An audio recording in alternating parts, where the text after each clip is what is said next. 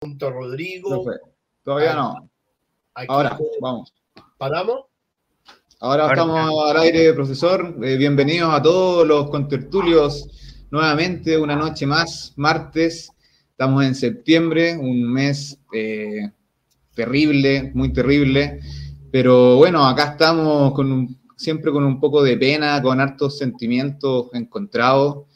Eh, pero hay que seguir dándole, ¿no? Y hoy día también nos juntamos para lo mismo. Vamos a seguir un poquito dándole a los temas hasta empezar a revisar esta, esta historia tan, tan presente que, tenemos, que está en, las carnes aún, eh, que es la historia de este país, pues de Chile, de cómo se ubicó eh, geopolíticamente en, en, esta, en la época tanto de la UP como eh, pasadito ya en, en, la dictadura.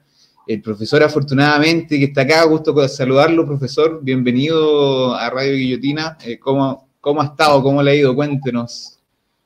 Rodrigo, gusto saludarte. Lo mismo Hernán, eh, lo mismo a Kiko, ¿no? Que sabemos bien en camino, pero sí, un agrado estar con nuestros fieles seguidores, Rodrigo. Y claro, coincidiendo contigo en el sentido de que septiembre es un mes terrible para la historia y para el presente de Chile, ojo. Y la fecha fatídica, ¿ah? el 11 de septiembre, Fíjate que una fecha terrible, el 11 de septiembre, fueron también los atentados, el autoatentado de las Torres Gemelas. Tal cual, profesor. Para nosotros como, como territorio chileno es una fecha importantísima, pero para el mundo eh, árabe, musulmán en general, también porque eso de alguna manera permitió la última movilización o avance imperial que, ha tenido Estados Unidos. Así es, eh, Rodrigo. El, que le permitió también usar de justificación para agredir a, países como en Afganistán y después a Irak. Y después continuando con Siria. Esa es la, la grave situación de esta fatídica fecha del 11 de septiembre. Y, y, bueno, también tenemos otras novedades, Kiko, que hay que analizarla, como el caso de la reunión del G20, curiosamente muy cerca de la reunión del BRICS, que hay también aquí bastante tema que analizar. Rodrigo, tú tienes bastante información al respecto, que sería bueno que la, mencionaras, ¿no? Sí, sí. Bueno, hoy día vamos a estar claramente, como habíamos dicho al principio, vamos a estar hablando eh, un poco de nuestro acontecer nacional, cómo, nos cómo estuvimos parados en, en el mundo. Y además, el segundo bloque, vamos a hablar sobre eh, la, reunión del G20 y la India, que es eh, un actor principal actualmente. Es un actor que ha, sido bien raro esto de los actores principales hoy en día porque ya no son los países más poderosos los que están generando esta gravitación o este cambio de balanza del, G7 a, impulsar el tema de los BRICS eh, ha sido fundamentalmente gracias a países que no, que como eh, vuelvo a repetir, no son los más poderosos, que podría ser Brasil, la India, Arabia Saudita y también eh, ahora Argentina, ¿no? Exacto, Rodrigo. Son países que si bien es cierto, no, no, no relucen por el poder industrial militar, sino que más bien por la posición geográfica y comercial que tienen. Brasil es importantísimo para América Latina y la India es importante para Asia, para Europa y también para Medio Oriente. Ojo, la India es un gran abastecedor de productos a toda la zona. Entonces, en ese aspecto, eh, nosotros vemos que este mundo multipolar se está haciendo carne ya en, lo hecho, en, en el acontecer diario, y saltan a la palestra países que estaban en un segundo plano hasta hace poco, pero ahora son países que están en el primer plano y muy gravitantes. Y, vuelvo a repetir, Rodrigo, no lo están desde el punto de vista del poderío militar, o, sino que desde el punto de vista comercial, desde el punto de vista geoestratégico de ellos, que es eh, como se están desenvolviendo, Rodrigo. Este sur global, profesor, eh, se, nota que hay una unión ahí eh, por mar, ¿no? se han unido todos los continentes y de alguna manera han hecho una ruta que está haciendo como este cordón, no, o sea, sí como un cordón, como un cordón de zapato porque en el sur y no tan al medio, pero es un cordón comercial que está uniendo Brasil con Sudáfrica, luego con la India y luego con China. Ahí pueden ir eh, cruzando básicamente todos los, estrechos, todas estas zonas eh, eh, que, son, que están en vías de desarrollo y que se están desarrollando precisamente por, por, esto, por estos canales, ¿no? Así es. Mira, Rodrigo, es muy importante analizar, por ejemplo, eh, vamos desglosando, ¿no? Argentina tiene un tremendo poder agrícola, es un gran productor de trigo, soya y carne, junto a otros productos más. Pero hoy en día, dada la situación de Ucrania, quien está llamado a desplazar a Ucrania de ahí es Argentina. Entonces Argentina obviamente ingresa al BRIC, pero con muchas perspectivas por delante. Por otra parte tenemos a Brasil. Y Brasil es el elemento que va a desarrollar el comercio en América Latina, pero mucho más intensamente con países como la India, Sudáfrica. Entonces, la mayor economía de América Latina es Brasil. De modo que Brasil lo que va a hacer simplemente aquí es tomar el lugar que siempre debió tener, pero que de una u otra manera fue eh, postergado. Ahora Brasil está adquiriendo la importancia que tiene. Y por otra parte tenemos a India, que India es un tremendo país, el país más poblado del mundo. La India, fíjate Rodrigo, que tiene una producción gigantesca, farmacológica, una, eh, también ha entrado muy fuerte en la industria automotriz. Fíjate que en Chile llegaron los vehículos Mahindra, que son hindúes. Hay un Suzuki también se fabrica en la India. Sí, y esos, esos vehículos, profe, son de muy buena calidad. O sea, yo, por lo que he escuchado de gente que ha estado trabajando en el ámbito de la construcción, como que han cambiado esos, esos vehículos, o sea, el Chevrolet clásico que tenían todos, y se han ido comprando las Mahindra y les han durado tan bien, los repuestos son más baratos. Así es, así es. Son buenos vehículos. Por eso te digo, se está, ese mercado que antes era un tabú, Hoy en día se está abriendo, pero eh, afortunadamente y en forma muy ampliada. Y además, además, Kiko, se están presentando situaciones dentro de todo este marco. Ahí llegó nuestro buen amigo Kiko, ¿no? Eh, hola, profe. Hola, hijo. Eh, además, se está presentando una situación que en los primeros programas lo, lo adelantamos, Rodrigo, si te acuerdas, Kiko, cuando nosotros decíamos que la prolongación de la guerra de Ucrania estaba llamada a disolver la, unidad de la OTAN y de la Unión Europea.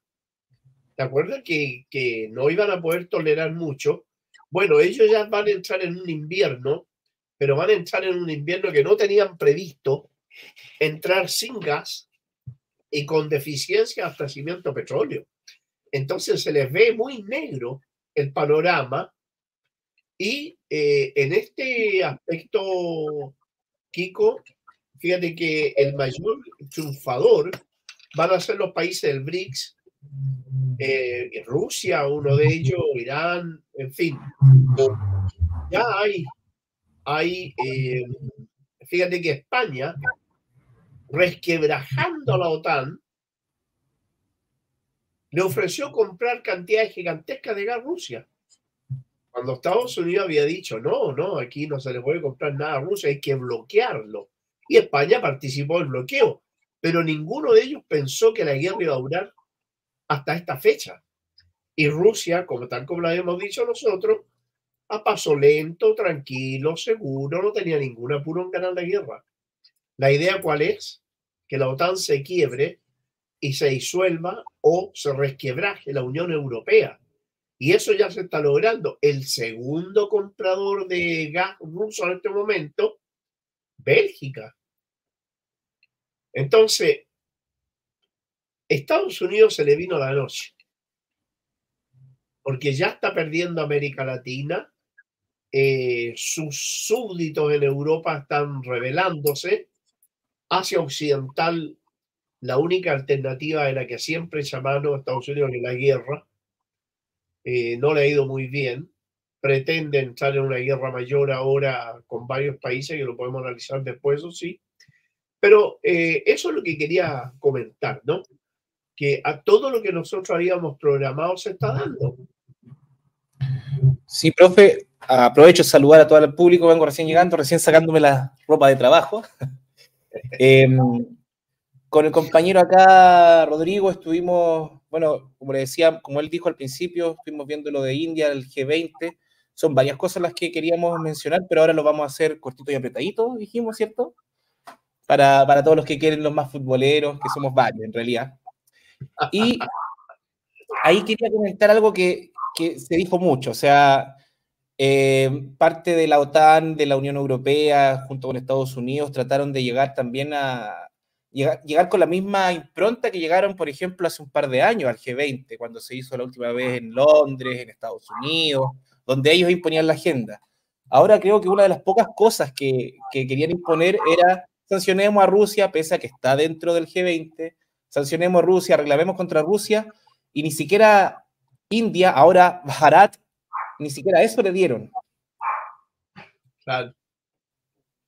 ¿Qué, podemos decir en ese sentido? Y también se habla mucho, bueno, sabemos que Narendra, Narendra Modi es, eh, un nacionalista de derecha, eh, tiene su posición política bien, bien clara y bien firme, pero ¿cómo usted interpreta, aparte de, esta, de, este, de este, liderazgo que tuvo ahora en el G20 y de cómo, de cómo se comportó diplomáticamente, cómo relacionamos este momento en el G20 y también el momento de India, que ahora va a dejar de llamarse India, que como sabemos es un nombre impuesto por la colonia, por los colonialistas. Por los británicos. Sí. Sí, pues. Bueno, eh, Bajarat está llamada a ser una de las economías más grandes del mundo. Ojo con eso. Y el proceso de industrialización unido a, a China y a los países del BRICS va a ser mucho más acelerado de lo que nosotros podemos pensar. Y lo que es mejor que una enorme cantidad de recursos que la India gastaba en prevención de la posibilidad de una guerra, porque la India tiene algunos diferendos limítrofes con China y que Estados Unidos trató de provocar la guerra entre China y la India. Claro, quería destruir a dos gigantes matándose entre sí, pero tanto Corea del Norte como Rusia intervinieron muy bien y sirvieron de mediadores y este ingreso al BRICS y a la Organización de Cooperación de Shanghái hace inviable una guerra de la India con ningún país de esos. Entonces Estados Unidos, que, cuyo único argumento siempre es la muerte, la agresión, la guerra, se, está quedando sin, eh, sin alternativa. Porque acá la cosa, la cosa es muy real. Los países no están pensando en que les guste o no les guste Estados Unidos. No, los países están pensando en sus intereses, en los intereses de su población. Y los intereses de Brasil no es Estados Unidos. Los de Argentina en este momento no es Estados Unidos. La India tampoco, ni el dirán menos. ¿Para qué decir Etiopía y Sudáfrica? Uno de los grandes ganadores de esto va a ser Etiopía. Que la importancia de haber metido a Etiopía al BRICS radica en que Etiopía se estaba convirtiendo en el sicario del imperialismo. No nos olvidemos que Etiopía ingresó a Somalia. No nos olvidemos que Etiopía estaba tratando de una agresión en el Tigray para tener acceso al Mar Rojo por encargo de Estados Unidos. Entonces, ahora Etiopía ya no necesita seguir haciendo ese tipo de aventura por encargo del imperio, sino más bien que tiene que rectificar camino para integrarse a un comercio gigantesco. Y digo gigantesco porque ningún país africano jamás había tenido la posibilidad que van a tener ahora con Rusia, con China, con Irán, con Brasil, Sudáfrica, la India, etc. No lo habían tenido nunca. Entonces ahora ese mundo multipolar se está desarrollando principalmente en lo económico. Y lo segundo, que vuelvo a repetirlo para que lo tengamos en cuenta en todos los análisis presente y futuro, Europa en prevención de la guerra de agresión hacia Rusia utilizando Ucrania, habían, se habían eh, apertrechado de petróleo y gas para alrededor de ocho meses, pensando que esa guerra no duraría más de tres. Pero resulta que ahora van al segundo invierno, pero ya están con, con todas las reservas vacías. Entonces se les vino la noche, la desesperación, y vamos a ver cuánto van a resistir la presión de su pueblo. Porque los gobiernos dirán, mira, nosotros somos aliados de Estados Unidos y de aquí no nos mueve nadie. Pero los pueblos dirán, sí, usted es aliado de Estados Unidos, pero nosotros nos estamos cantando de frío aquí, con 10, 12 grados bajo cero y, y no tenemos... Entonces, acá se viene, como digo, la noche al imperialismo, se le viene la noche a la Unión Europea y lo que es mejor, se le viene la noche a la organización sicaria del capitalismo mundial que es la OTAN. Hmm. Profesor, eso tengo la impresión de que se puede estar expresando en cómo ocurrió esta, esta cumbre del G20, porque en general los países anglosajones llegaban a poner la agenda y obligaban a, a los países más pequeños o menos poderosos en eh, firmar básicamente acuerdos que no, que, no, que no les convenían. Y hoy por hoy el, no se llegó a ningún acuerdo básicamente en, en, el G20, se juntaron a conversar, hubieron buenas, buenas disposiciones, pero, pero cuestiones vinculantes al parecer no, no existieron. Pero fíjate, Rodrigo, en esta reunión del G20, fíjate que la India actuó con una idea salvaje. La India no aceptó, incluso se opuso a cualquier temática que tuviera que ver con Ucrania. Mm. Entonces, eh, bajará, ¿no? Vamos a acostumbrarnos a... Vamos creo que desde el, próximo año parece que se hace oficial. El 18 de septiembre. Ah, eh. Entonces vamos a tener que acostumbrarnos a descolonizarnos. Sí. Ahora, Claro, entonces, si tú observas el grupo de los 20, eh, observa, mira hasta Brasil, Argentina, Arabia Saudita, Sudáfrica, la India, Rusia.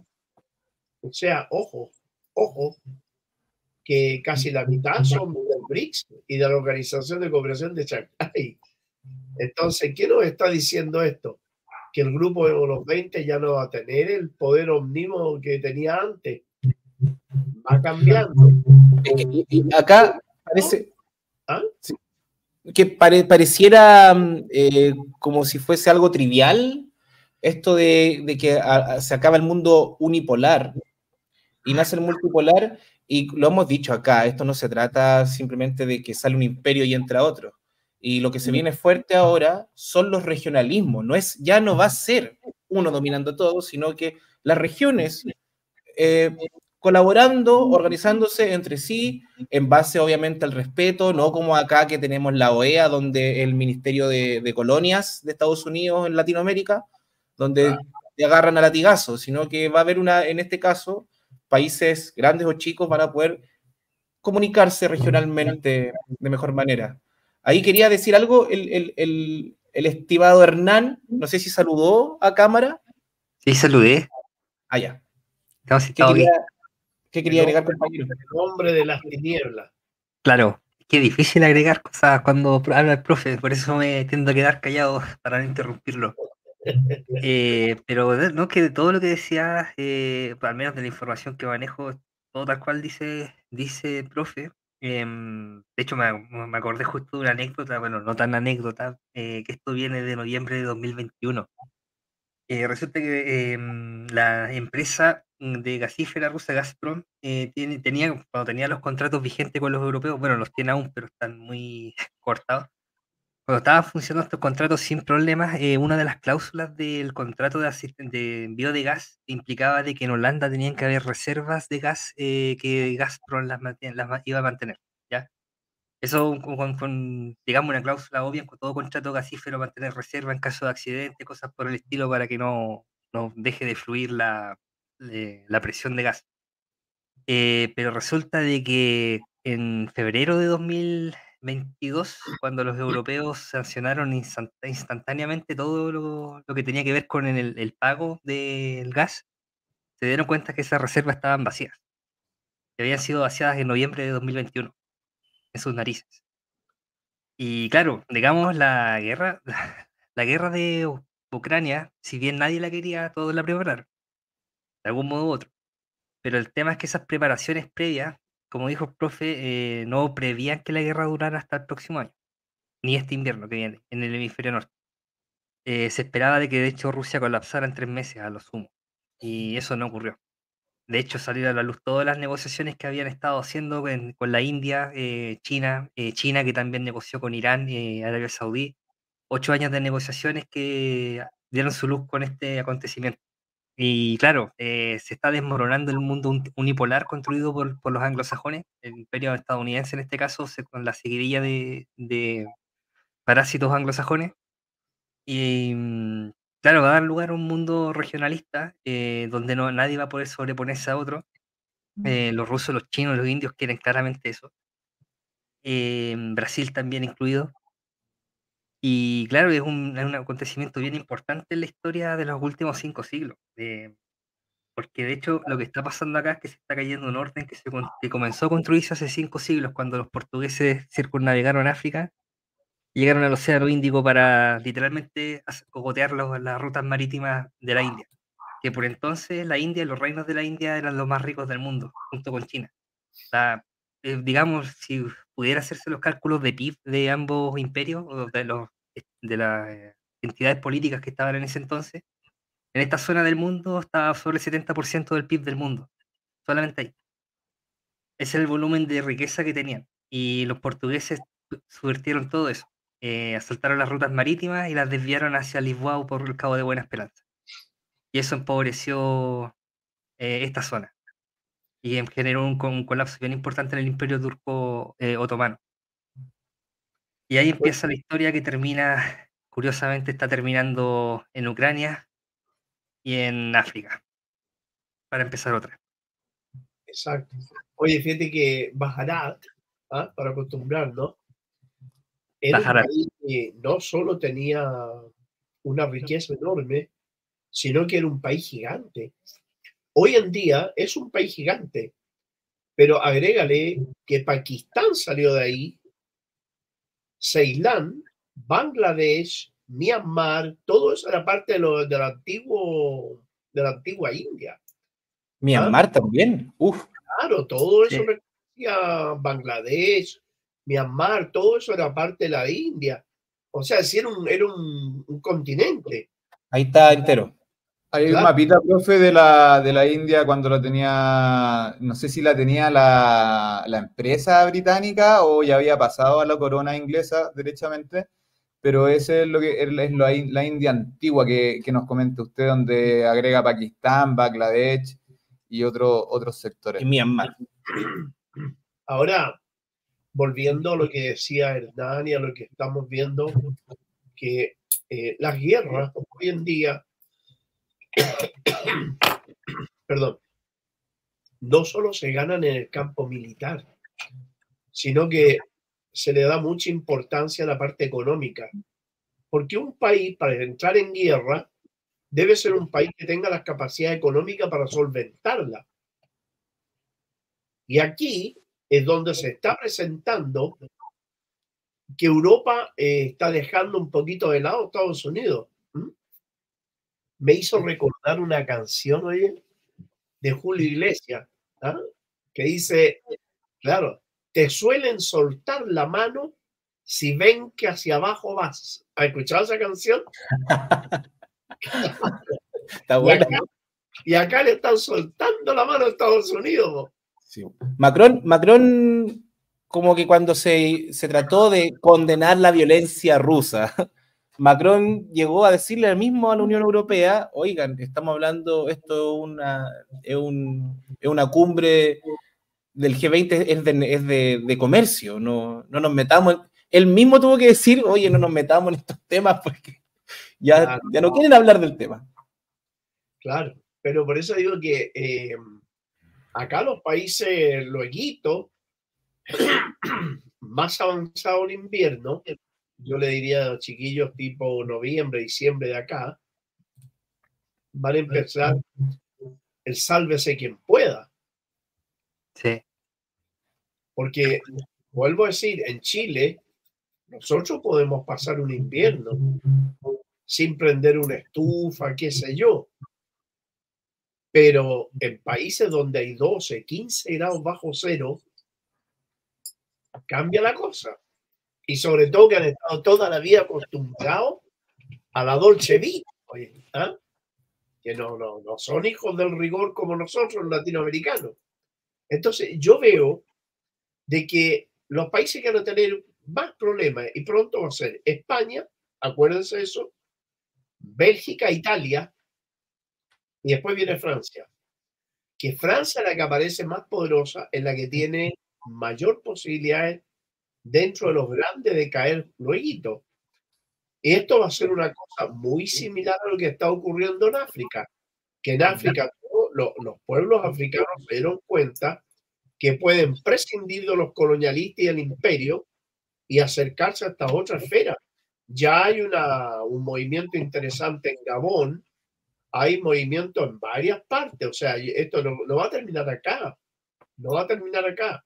En África van a seguir existiendo golpes, bueno, diría yo, eh, patriotas, ¿no?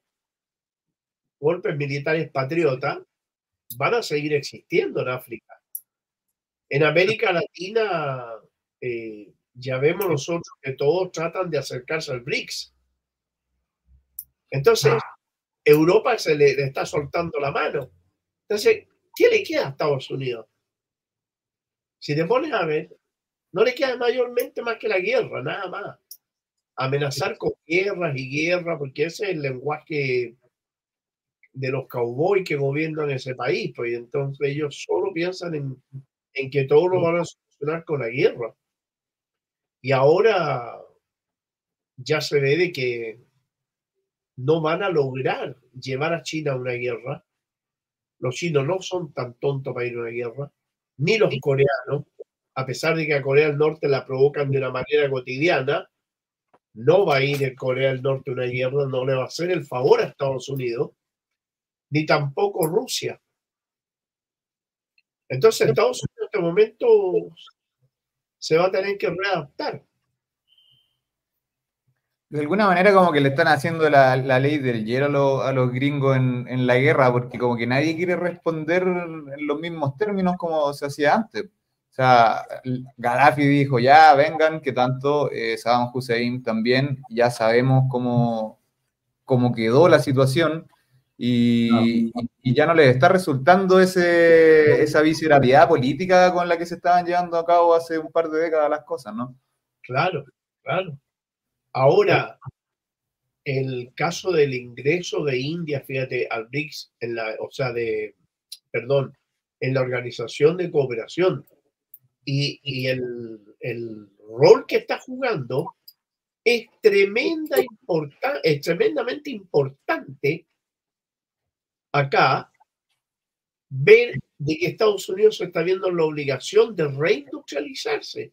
Nosotros cuando empezamos los primeros programas lo hablamos, Kiko, ¿te acuerdas, Rodrigo? Que hablamos de la reindustrialización de Estados Unidos cuando analizamos la problemática entre demócratas y republicanos, cuando dijimos que los demócratas representan el capital norteamericano invertido en el interior y los demócratas en el exterior. Bueno, el capital en el exterior se está viendo sacrificado. Entonces, viene, vuelve al interior de Estados Unidos, pero se tiene que reindustrializar para poder competir contra esos países. Mm. Entonces, ojo.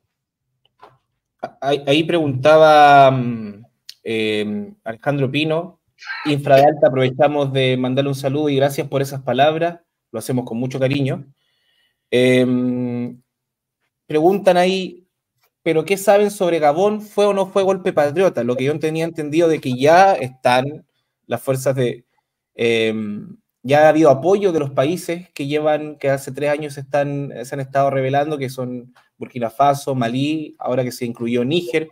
Níger también habían dudas sobre la, la, característica que iba a tener este nuevo proceso y ahora ya con lo que han hecho con el uranio, con la venta del uranio, que podíamos comentar eso un poco, de que se estaba vendiendo a 0,8 dólares el kilo y ahora se vende a 200 dólares.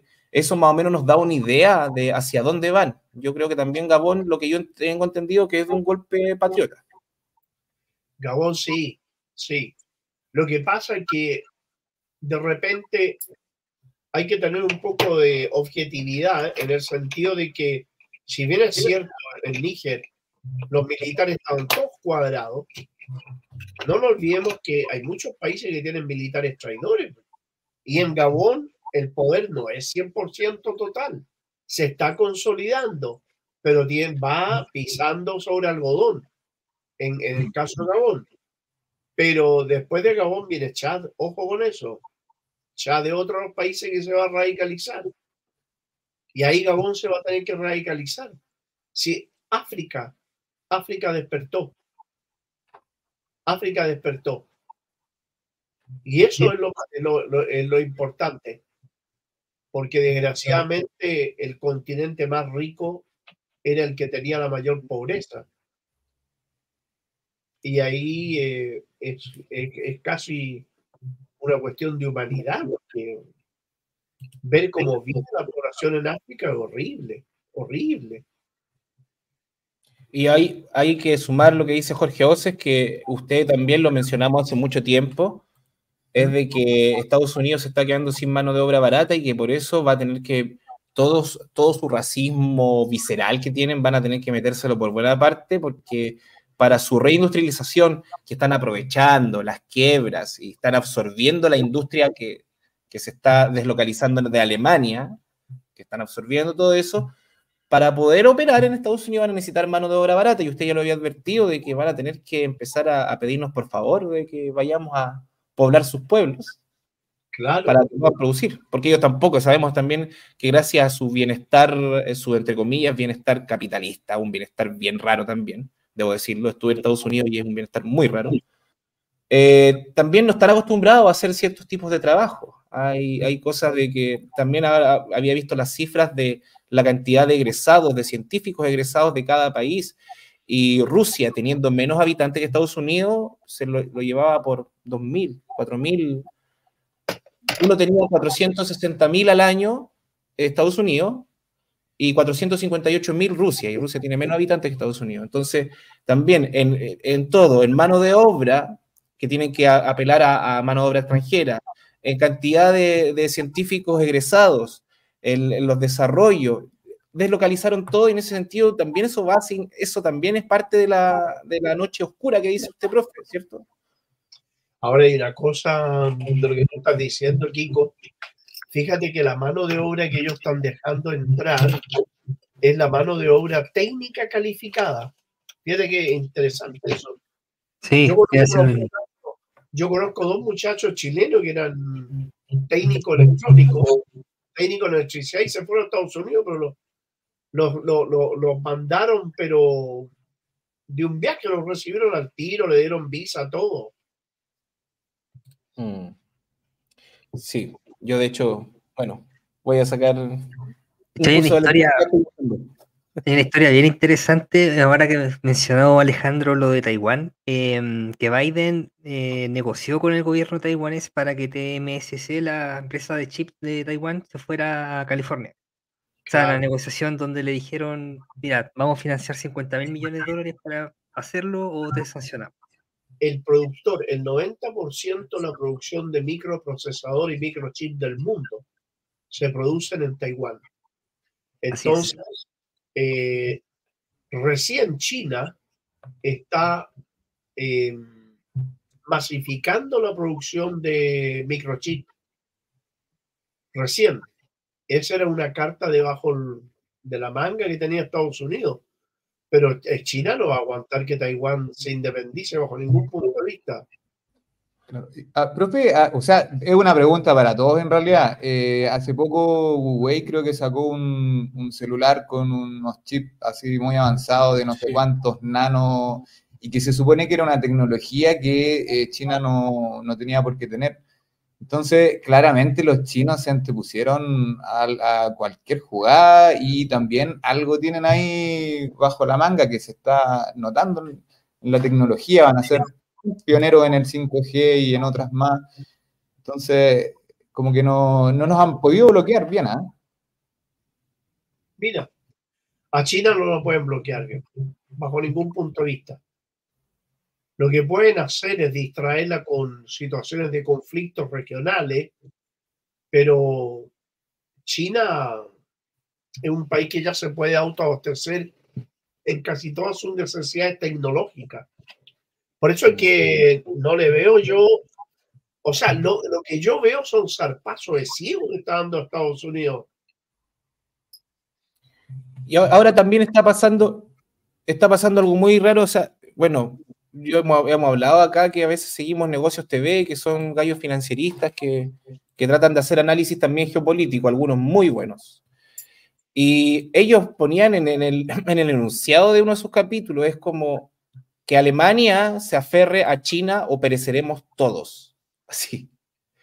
Es como, es, en esa están ahora, y algunos, los más, los más honestos, podemos decir de que si no se aferran al, comercio con China, si empiezan, si se suben a la, al, al, bote de las sanciones con los gringos, de verdad, ahí ellos ya, al menos algunos lo entienden de que va a ser una catástrofe total para Europa. Pero eso... ya, ya están con problemas Piensa tú que si analiza lo que pasa en Europa, muchos países están con manifestaciones, con protestas, y algunos en vías de elecciones pronto. Entonces, eh, el caso concreto es que Estados Unidos y también los europeos van a tener que abrirse a la mano de obra barata van a tener que abrirse. Si esto, esto, ya esto es irreversible. Este mundo multipolar es irreversible, ya se acabó, como muy bien denominado en estos 500 años. Claro, esto ya se acabó. Ahora hay un proceso entre el término de ese mundo unipolar y la implementación del mundo multipolar, ese proceso de readaptación el que está siendo complejo, pero que se está dando, o sea, se está dando y se va a dar. Va a conllevar migraciones bastante grandes. De hecho, hay un, tengo un grafiquito acá, profe, de eh, la producción. A ver si lo ponemos ahora. Yo, yo no, no alcancé a poner mis videos ni nada, pero salió un alto, un alto funcionario de Ucrania hablando de que los, los indios, los chinos, eh, pueden haber llegado a la luna ahora hace poco, pero igual tienen un leve atraso eh, de comprender lo moderno. Por eso salió. Hay un pequeño debutito. Es que. yo, creo, Kiko, que lo que estáis diciendo, de alguna manera lo muestra este gráfico, que tiene que ver, esta es la distribución de la población por sector económico en la India, eh, medido en distintos años, eh, está del 2011 al 2021. Al 2021 y de alguna manera se puede ver que gran parte de la población trabaja en la agricultura.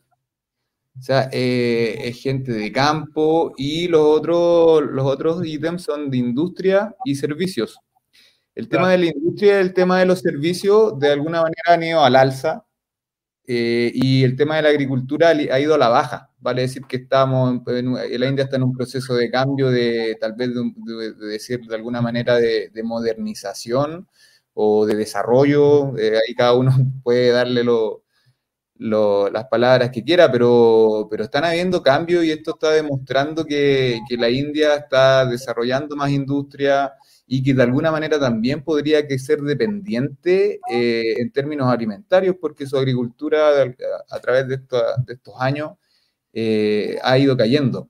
Ahora, uno puede ver estos números y decir, bueno, pero el porcentaje no ha cambiado tanto pero el tema es que los indios son un millón cuatrocientos y tantos mil personas, entonces un, un, poquitito de variación eh, dice algo, ¿no? Sí, pero mira, yo quiero acá, y lo voy a poner, me van a dar un, un poquito perdona, Hijo, perdona, decir algo con respecto a esto para que lo entendamos bien. El proceso de reindustrialización agrícola, Rodrigo, ¿ah? está relacionado con el proceso de desarrollo industrial, ¿ah? que esta franja eh, oscura que está al medio. ¿Por qué razón? Porque la agricultura en la India era una agricultura deficiente en un país que debe tener 1.500 millones de kilos de alimento diario. Entonces, sí, pues es que eh, claro, es como, es como que dijeras de que lo moderno, es como que la agricultura es, lo atrasado y no lo moderno, ¿no? Lo que quiere decir, eh, lo que quería decir el, el, nazi de Ucrania era, era, otra cosa, pero sí se entiende de cómo... Lo, que yo quiero decir es que en general los países que son más desarrollados tienen, eh, no tienen tanta mano de obra en la agricultura. Eso, eso era lo que quería decir.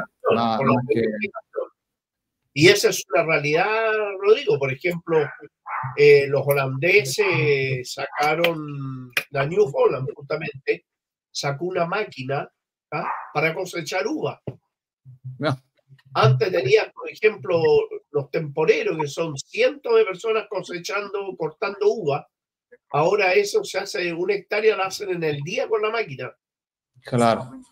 ¿Te das cuenta? A, ese, ahí avanza la India hacia eso. Mm. Profe, acá quería compartir un poco esto. Eh, eso. ¿Se ve, ¿no es cierto? Sí, me ve bien, oye. El problema con estos países las no tienen la consecuencia de sus actos. El débil potencial intelectual de estos países, dice lamentablemente, están invirtiendo en ciencia, sí. Enviaron un vehículo lunar, sí, dice. Eh, pero esto no significa que este país India, entienda exactamente lo que es el mundo moderno. ¿Cuál es el problema de India y China, etcétera? Dice. El problema con estos países es que no analizan las consecuencias de sus propios actos. Y habla de eso, del potencial intelectual. Se claro. un poco. Bueno, es, es nazi, pues, obvio. Eh, es racialmente inferior el pueblo indio, así que deben ser intelectualmente inferiores. Por eso la, la India está enviando los vehículos a la luna y ellos están metidos en campos minados. Sí, mm. Está bien, ¿eh? Y ahí hay una pregunta para Hernán, que esto también me gustaría algo saberlo. Lo de los imperios, lo, que ha pasado del imperialismo, los distintos tipos de imperialismo ingresando a Bajarat desde hace varios siglos, lo podemos hablar más adelante, pero si hay algo que ya, y lo pregunto Oscar Waldo, que comente por favor Hernán los movimientos en defensa de Bajarat. Movimientos en defensa. De defensa, de defensa como, como, eh, qué es lo que tienen, cómo se podrían defender, cuáles son los lugares más críticos que tienen, quizás. La frontera, déjame poner el mapa. Voy a. Ya. Póngale, póngale. Ya, esto no me manejo mucho así, pero algo. Sí. Eh, los puntos conflictivos más, importantes están con Pakistán y la frontera con China. Hay un, creo que en esa zona tiene un, un diferente limítrofe. Mm. Eh, pero es algo que, digamos, está pactado con China de no llevar armas de ningún tipo, solamente se agarran a palos y aún así mueren, a veces en enfrentamiento por palizas. Pero bueno, eh, por lo menos no, no, hay artillería ni cosas por el estilo, ni sistemas militares que puedan tomar muchas bajas, distintos en Cachemira, con Pakistán. Aquí sí, aquí hay posiciones artilleras bien, bien posicionadas, aviación está como muy prestada a combatir y cuando hay enfrentamientos se salda con cientos de muertos. Eh, bien rudo, de hecho. Parecido a las batallas de Isono en, en la Primera Guerra Mundial entre Italia y el Imperio Austrohúngaro. em, la India en general tiene como esos centros de conflicto militar. Eh, militarmente están en proceso de, reforma, particularmente en la parte de la Fuerza Aérea, que han hecho negocios con varias, varias potencias militares eh, europeos, rusos, em, bueno, con los chinos no, precisamente, pero mm, tienen como varios em, proveedores para garantizarse de que tengan una logística adecuada y aparte también para hacer ingeniería inversa y empezar a producir ellos mismos, que también están muy centrados en eso. En caso de una guerra con China, por ejemplo, no pueden depender de piezas que son fabricadas ahí. En caso de, y por cierto, eso, eso es latente, ¿ya? Si, digamos, la relación que existe entre la India, China y Rusia no es precisamente una relación de enamoramiento. Es necesidad de pelear contra el occidente colectivo que está extremadamente agresivo. Em, mira, eh, sé que tienen un portaaviones eh, y sería como a grandes rasgos es lo que conozco de la India, de, digamos, de sus capacidades militares. Eh, y tienen armas nucleares, por cierto, que las tienen hace mucho tiempo, después de la guerra con la guerra del 78, si mal no, me equivoco, con Pakistán, em, ya creo que poseían armas nucleares. Y de hecho esa guerra generó también un movimiento de tropas, de tanto de fuerzas navales eh, angloamericanas, americanas principalmente, y de una contrarrespuesta soviética, ambas equipadas con armas nucleares también. Estados Unidos eh, tenía la intención de lanzar un bombardeo nuclear sobre la India, en caso de que hubiera un enfrentamiento nuclear.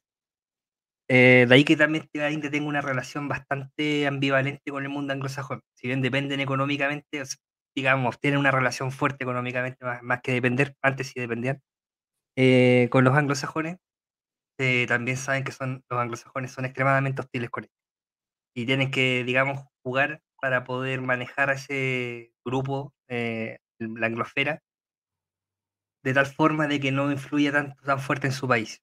Pero la anglosfera igual es muy buena para penetrar en todos estos lugares y la India igual tiene problemas grandes de pobreza. Digamos, es un lugar presto para la corrupción, no es como China. China es muy difícil entrar a corromper hoy en día, hoy por hoy. Gracias Xi Jinping, por cierto. Pero es como es la situación general de la India, digamos, es un país en, desarrollo en términos militares, si bien tiene una fuerza militar enorme, eh, el lugar en el que está ubicado no es una fuerza que sea particularmente decisiva. Sí es disuasiva, pero no es decisiva como para ir a la guerra con nadie. No con las mm. fuerzas gringas que están en la zona, no con Irán, no con China, em, quizás con Pakistán, pero Pakistán también tiene armas nucleares y no tienen medios para derribar. Eh, se da una situación de ese tipo en que tenéis una suma cero finalmente. Mm. Mira, interesante. Poquito dijo que no cachaba mucho, pero muy bien. Y profe, ahora también, bueno, la relación con Pakistán, podríamos, como decíamos, también hablar de, cómo ha penetrado los imperios en, India, ahora Bajarat, qué pasa con Pakistán y esas cosas un poco más finas, podríamos dejarlos para el próximo programa. Y queríamos saber, para, quedan cinco minutos para las nueve, si usted quería cerrar, profe, eh, un poco con el tema de Chile con el 11 de septiembre, que antes, yo para antes de darle el, paso, eh, escuché las palabras de Rodrigo que dijo que ha sido difícil, yo quiero, de que vengo, vengo de una familia eh, de izquierda, obviamente, socialista, mis abuelos, mi abuelo precisamente, él estuvo preso, fue exonerado, no exiliado, pero exonerado y preso estuvo. Eh, para a mí desde chico, los 11 de septiembre no, no es una fecha cualquiera. Desde mi más tierna formación, 12 años, que 11 años que uno escucha el discurso Allende y uno se emociona y pasan muchas cosas y, todo. Y en esta oportunidad, para mí yo creo que fue después de muchos años un poco más difícil y, me costó hasta ir a los lugares donde uno, uno recurrentemente va, donde uno va a hacer memoria, porque está todo muy, ¿cómo decirlo? Em, está todo muy permeado, está todo también medio contaminado, los discursos parecen basarse aún en, llorar solamente a los muertos, pero no hacer el análisis de por qué murieron, de cuál, por qué, por qué mataron a esos luchadores, de, preguntarnos por el espíritu, espíritu de lucha de nuestros muertos. Lo único que hacen ahora es como un pequeño cosplay de, de todo esto, poniéndose los lentes de Allende, haciendo intervenciones artísticas, todo, eh, todo para lo simbólico, lo simbólico, nada de lo real.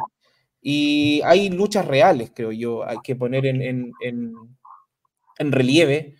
Hay personas que, que, estuvieron convencidas hasta el último, que por eso también entregaron su vida.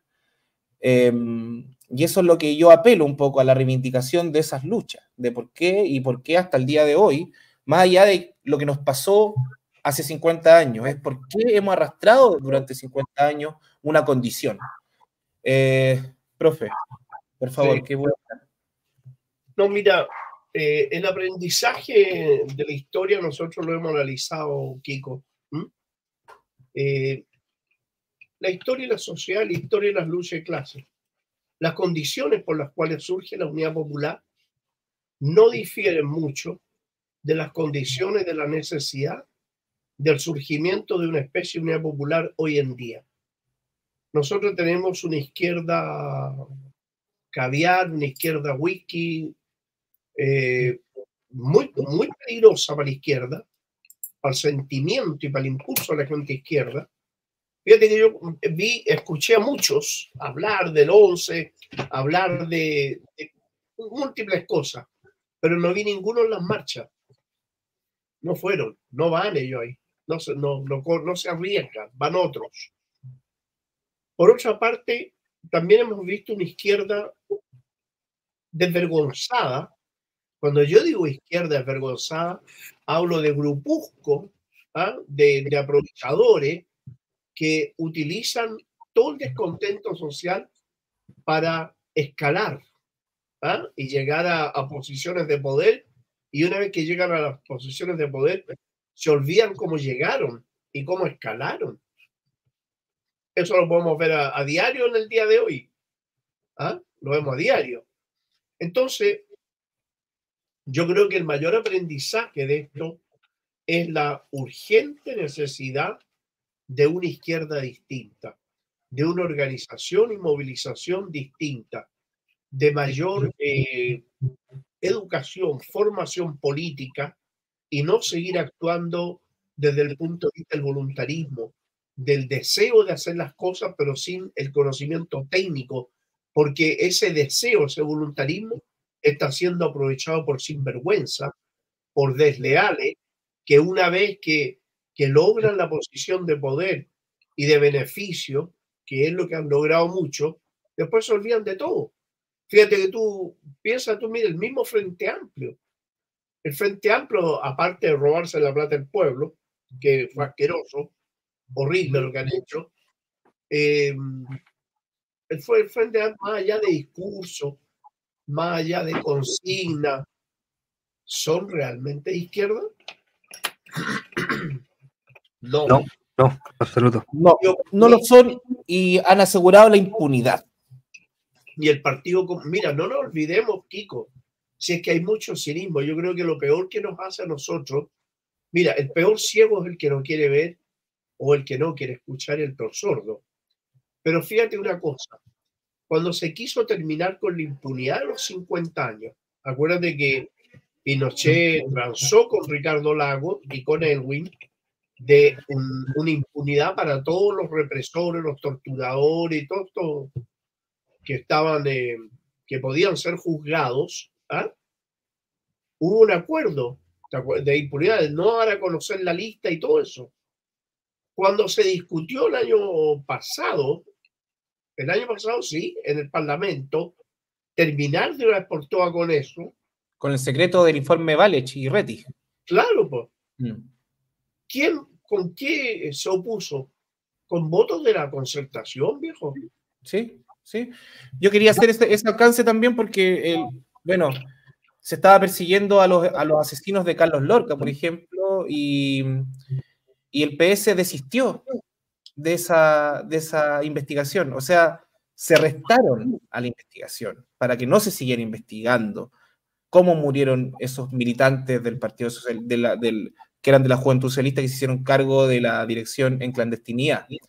Claro. Entonces, es, es, claro, usted, dice también eso de asegurar la impunidad, preguntarse si ellos son de izquierda o no, estamos bastante, o sea, yo creo que estamos muy cerca de esa respuesta.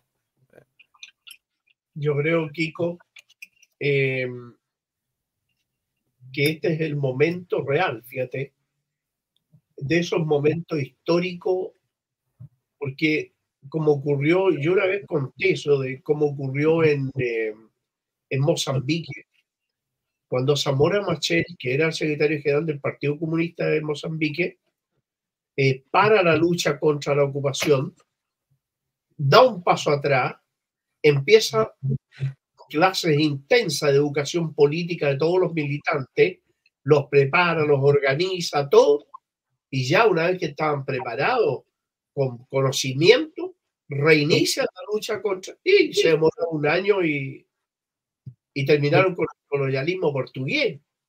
Entonces, ¿qué es lo que te quiero decir? Que nosotros estamos hoy en día en una enorme cantidad de elementos diversionistas que dividen, dividen, dividen y dividen a la gente, Kiko. Gente que, que muchas veces se autocalifica de izquierda, pero en la práctica real no lo es. Mucha gente que se aprovecha del sentimiento eh, de rebeldía, ¿ah? como piensa tú en el estallido social. Si fuera una cuestión tremendamente masiva, ¿cuántos se colgaron de eso para agarrar puestos de poder? O sea, lo transformaron en una revolución de colores, donde ellos podían agarrar su tajada. Así eso, eso es. Y agarraron la tajada y se olvidaron. Oye, si todavía hay presos en la cárcel, pues viejo. Sí. Y bueno, y, los que asesinaron en el 2019, por ejemplo, el asesino El Neco, estuvo con arresto domiciliario y ahora, gracias a la ley Nain Retamal, está trabajando. El asesino del Neco, el que le disparó a Fayola Campillay. Por eso digo que eh, este momento, fíjate, más que de recordar sucesos, es el momento de sacar conclusiones y aprendizaje de la historia no se trata de repetir los mismos sucesos. Mira, el gran pensador que era Marx decía, no se trata de conocer la historia, se trata de entender cómo funciona para cambiarla. Mm. ¿Te das cuenta? Más claro echarle agua.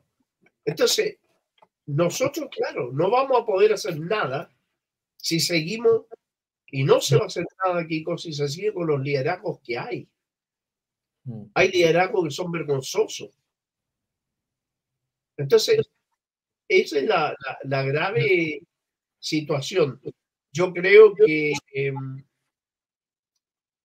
siendo objetivos, ¿ah? siendo objetivo, yo no hubiera no, no, no, canto victoria con los recuerdos de los 50 años del golpe. No soy tan optimista, Kiko. No. Incluso más. Yo creo que fue más pobre que nunca. Mm. Y puro simbolismo, cero reflexión, cero. Eh, para mí, igual fue hasta. Me, generó hasta tío. Analiza tú. Yo te voy a contar cosas, por ejemplo, alguna. El Museo de la Memoria. ¿Ah? ¿En qué se transformó? En un centro donde le dan la imagen al Estado de Israel. Se llenan de todo ahí, traen a gente del Mossad a dar charlas y conferencias ahí en el Museo de la Memoria. ¿Ah? La gente chilena que trabajan para la Embajada de Israel, metidos ahí en el Museo de la Memoria, pero sigue viendo todo lo otro, los proyectos de ley mordaza que se presentan y todo ese tipo de cosas. Entonces tú dices, o sea, a ver, si alguien me dice que el PPD es un partido de izquierda, yo te diría que habría que revisar concienzudamente qué es lo último que ha fumado. Si alguien me dice que... Si alguien me dice, por ejemplo, que el Partido Socialista es el Partido Salvador Allende, es lo que conocieron el Partido Socialista antaño, viejo, esto es, horrible, es horrible. Más aún, fíjate, el Partido Comunista dividido entre los reformistas y los que quieren volver a la, al camino a la revolución. Hmm. Entonces, esa es la realidad, seamos sinceros. ahí también, a, propósito de, hablando de, de qué intereses están llegando al Museo de la Memoria, por ejemplo, eh, la Fundación Salvador Allende trayendo a una anticomunista y anticubana furibunda, una, Ah, claro, claro, pues, claro. Entonces, ahí un saludo para Víctor Hugo Robles, que el Che de los Gays, que estuvo, estuvo ahí denunciando, denunciando eso de que, de, de que el buceo, perdón, la Fundación Salvador Allende está trayendo, lo vamos a decir así, a, a lo peor de los gusanos latinoamericanos, los peores anticomunistas. Entonces, bueno, esto... a una gente el Mossad sí. a dar una conferencia sobre el peligro islámico en el mundo. ¿ah? Yo me inscribí, yo me inscribí. Ay. Claro, que me y no me dejaron entrar, me bloquearon. Oh. Y yo los escuchaba hablar hay un artículo que se publicó en el diario 360 y varios más sobre que nadie, entendía cómo le lavaban la imagen. era vergonzoso Carmen Hertz, Tomás Hirsch, todos mm. muy, muy bien conectados con el movimiento sionista en Chile. Hirsch desde antaño que ha sido prosionista, tremendamente prosionista, y lo mismo que Carmen Hertz. Carmen Hertz, sí. Sí, pues son Yo he escuchado. No, dime, dime, No, es que había escuchado de, que se refiere Carmen Hertz en muy duros términos a, a Gente que trabaja, que ha trabajado y que en duros términos y, los, y con, bien, ¿cómo se dice? Con insultos, básicamente. Por eso te digo, mira, el Partido Comunista, hay una, una infiltración sionista en el Partido Comunista tremenda y que fue lo que le hicieron la cama a Daniel Jadwe durante su candidatura.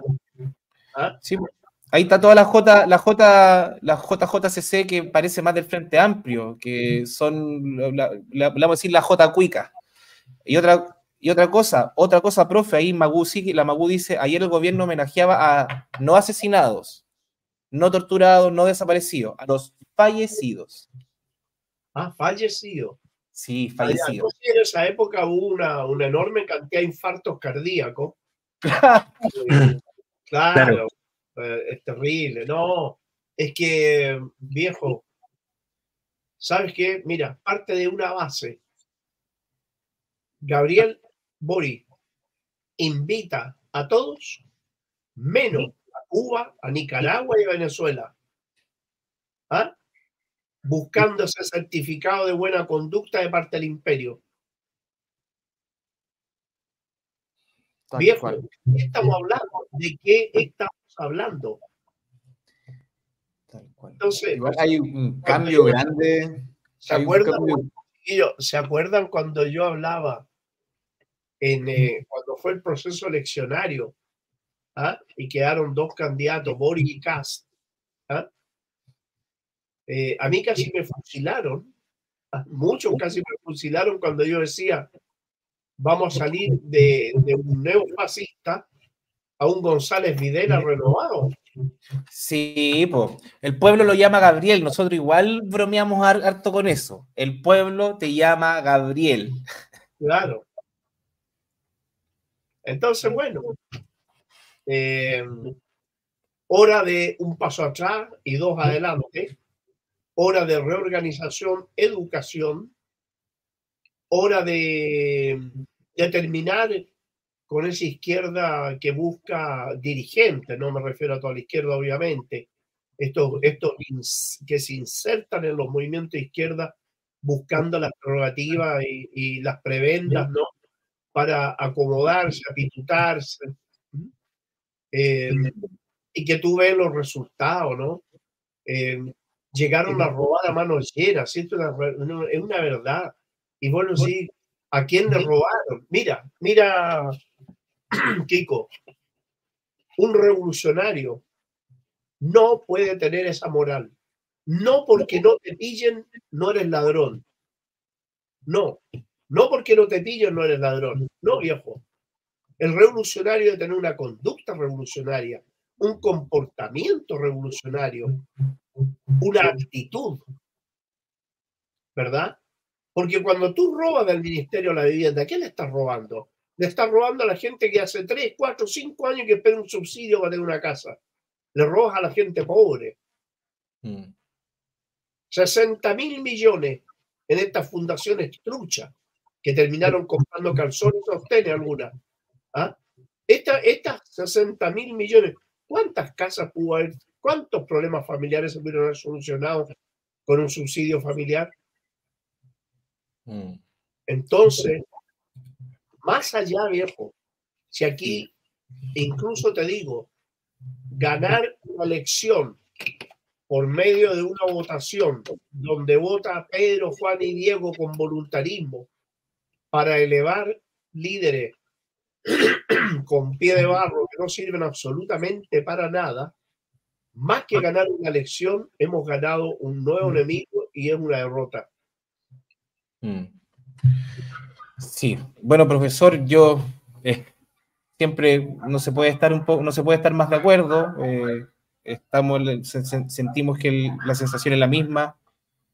Ahí Magu dice, lo bueno es que el ejercicio y la defensa de la memoria no depende de instituciones ni de si tienes o no acreditación, porque bueno, habían organizaciones acreditadas ayer para poder, ayer para poder marchar. Entonces, bueno, sabemos todo eso. Eh, quisimos hacer igual esto cortito, dejamos algunos temas interesantes para la próxima semana.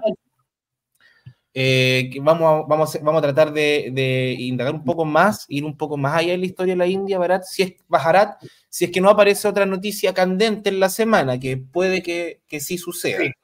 Sí. ¿Ya? Así que eso por ahora. Agradecemos a toda la gente, Magú, sentado de pana ahí, sentado de pana. Alejandro Pino, como siempre, Ara, eh, Corporación Guaira, el amigo Oscar Waldo acá de la radio, Infra de Alta, Blaise eh, Melquisedec, Ana Carolina, Jorge Oces, Guillermo, todos ellos, muchas gracias por comentar, por estar ahí al pie del cañón. Em, gracias también por, bueno, por el, por el apañe, por, por, estar ahí. Sabemos que no son momentos fáciles, pero igual están.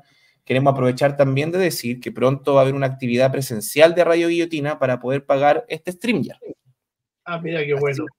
¿ya? Vamos a hacer una actividad presencial, vamos a, vamos a hacer un esfuerzo entre los que estamos participando en la radio para poder hacer una fiestecita, alguna comida, algo así, con amigos, con los amigos artistas que nos quieran apoyar, para juntar plata para quizás también hay algunos otros programas que les falta un microfoncito, una camarita y también, bueno, pagar el streamer, que no es nada barato. Así que eso, nosotros como honor, y eso, para que sepan, no recibimos ninguna cosa de ningún lado, no hay ninguna fundación, no hay tampoco ningún eh, fondo regional ni de gobierno, eh, lo hacemos solamente por la voluntad, el cariño, el amor y el amor también a la revolución. Nos creemos, nosotros nos consideramos que, que, desde estos espacios pequeños, eh, es un pequeño grano de arena en, en, arenales gigantes, pero mm, aún así nos sentimos que estamos haciendo lo, sentimos que estamos haciendo lo correcto con esa ética que el profesor también menciona. Tratamos siempre de hacerlo así. Así que, por mi parte, eso, profesor, ¿algo que decir antes que nos retiremos? No, estar de acuerdo con lo que tú has dicho. Eh, espero estar en esa comida y colaborar en lo que se pueda. Y, y, agradecerles a ustedes ese tremendo esfuerzo, porque este, este, este es el, el, esfuerzo que, que, vale, ¿no? Este es el esfuerzo que, que se requiere ¿ah? no el mercenario, no, no aquel que recibe dinero para funcionar. ¿Te das cuenta? Así que agradecerle. Sí, ahí, ahí están respondiendo, ahí la gente ya está hablando. ojalá que todos nos puedan apañar. Sería bonito también para todos los que nos encontramos de forma virtual, encontrarnos, vernos. Eh, así también se establecen las confianzas. Yo también conozco, al, yo ya conozco al profe, pero acá los chiquillos también estamos tan, tan ansiosos para que podamos encontrarnos todos. Estamos en momentos también donde necesitamos eh, eh, presencialmente conversar, hablarnos, abrazarnos. Son cosas importantes para, para mantener también la moral en alto y las ganas de luchar. Compañero. Eso, eso de despedirse, no me voy, a despedir con una preguntita, profe, pero es como un sí o un no en realidad, que tiene que ver con la geopolítica que está pasando ahora. Armenia con Azerbaiyán. Oh. ¿Se agarran a combos sí o no, profe? Va a depender de lo que haga Azerbaiyán con Irán. Azerbaiyán está siendo utilizado por Estados Unidos y Israel para abrir un frente de batalla contra Irán. Si eso va a ser así, rusos e iraníes se van a cargar a Armenia y se van a tirar contra Azerbaiyán. Azerbaiyán va a ser el, sería una especie de Ucrania, ¿ah? y como lo dijera el, el, el, primer ministro ruso, Lavrov, ¿no? El ministro de Exteriores, Lavrov, cuando dijo, la OTAN ha decidido eh, luchar hasta el último ucraniano. Aquí va a decir lo mismo, con, van a luchar hasta el último azerbaiyano. ¿ah? Pero es peligroso eso lo que está pasando ahí. Vamos a tener los ojos entonces puestos en esa zona geográfica, profe. Sí, es, interesante, lo podríamos conversar la próxima vez, porque hay dos provincias en Irán que también quieren quitarla. ¿Ok? Ya, lo, dejamos anotado para la próxima semana también. Ya. Eh, Hernán, también, si quieres decir algo para despedirte, el profe. No, gracias a todos por el esfuerzo igual. De, de hecho, genial poder compartir de plataforma con el profe, con una leyenda de, de los análisis internacionales, al menos en el mundo de la izquierda. Eh, también Kiko, el esfuerzo de, que ha hecho en general con el programa, se aprecia harto. Y saludo a todos los eh, telespectadores, no sé, el, eh, oyentes, que también hacen el programa. Sus preguntas son súper valiosas y ayudan harto también para poder darle dinamismo. Un abrazo a todos.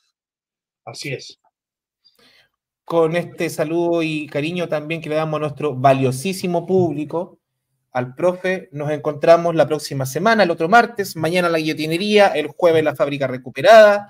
Eh, y así vamos, con hartos programitas, van a haber especiales, no pudimos hacer el 11 de septiembre, pero se vienen otras cosas. Así que eso, muchas gracias. Hasta el otro martes. Chau, chau, chau. Póngale me gusta, suscríbanse, compartan. Ese es nuestro pago. Chao. chao.